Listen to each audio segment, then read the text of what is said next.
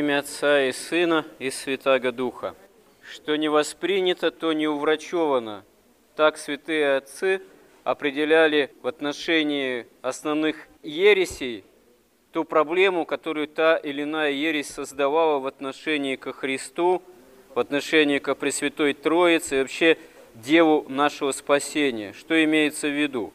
Если Бог во Христе, в Бога-человеке Христе, не вполне Бог или не вполне человек во всей полноте, то тогда нет такого общения божественного и человеческого, нет такого взаимопроникновения, нет общения, как у святых отцов говорится, свойств, нет обожения человеческой природы, а значит, между Богом и человеком в таком случае остается некая непереходимая, непреодолимая граница между нетварным и тварным, между божественным и человеческим.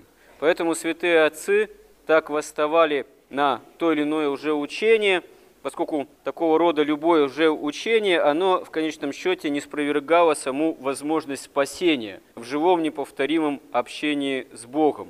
И когда возникала та или иная ересь, всегда требовался и выдающийся богословский и философский ум, и житие на самом деле святого человека, чтобы иметь дерзновение от Бога, чтобы иметь такое вдохновение от Духа Святого, чтобы ту или иную ересь не спровергнуть. Еще один из предметов, можно сказать, камней преткновения было восприятие Бога как просто чего-то. Не как Бог живой, конкретный, кто?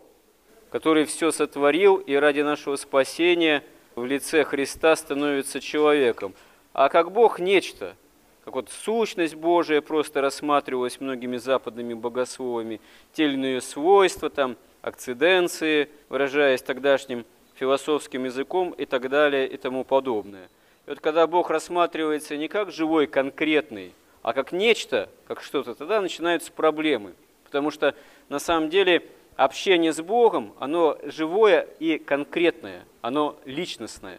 Так и во времена святителя Григория Паламы стал камнем преткновения вопрос, а как может Бог, будучи такой непроницаемой сущностью, в общем, наделить человека общением с собой как нетварным существом.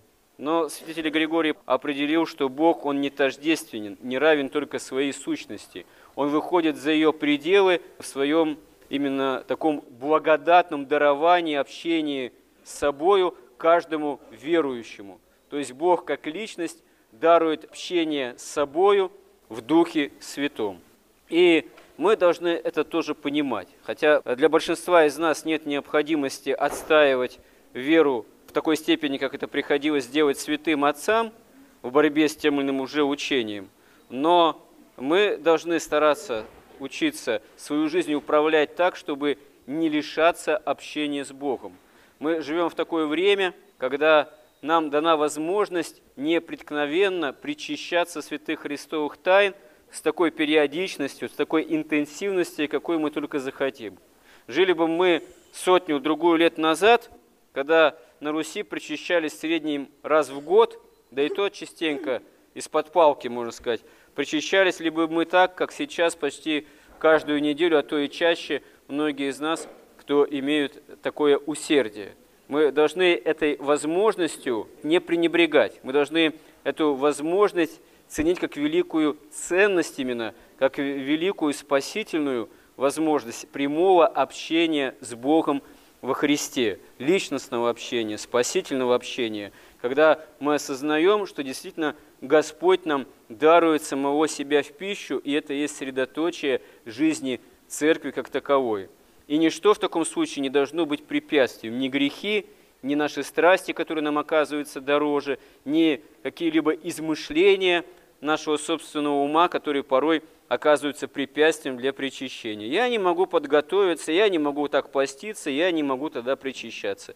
Постись ту меру, в какую тебе для здоровья полезно, чтобы не подрывать силы. Читай каноны, хоть за несколько дней начинай, но не делай то или иное правило, букву исполнения правила при невозможности его исполнить, препятствием для причащения святых христовых тайн. это Богу на самом деле не угодно. Богу угодно, чтобы мы искали с Ним покаянного живого общения. Все то, что мы себе придумываем и что в таком случае мешает этому общению, является, можно сказать, грехом и в каком-то смысле нашей личной ересью.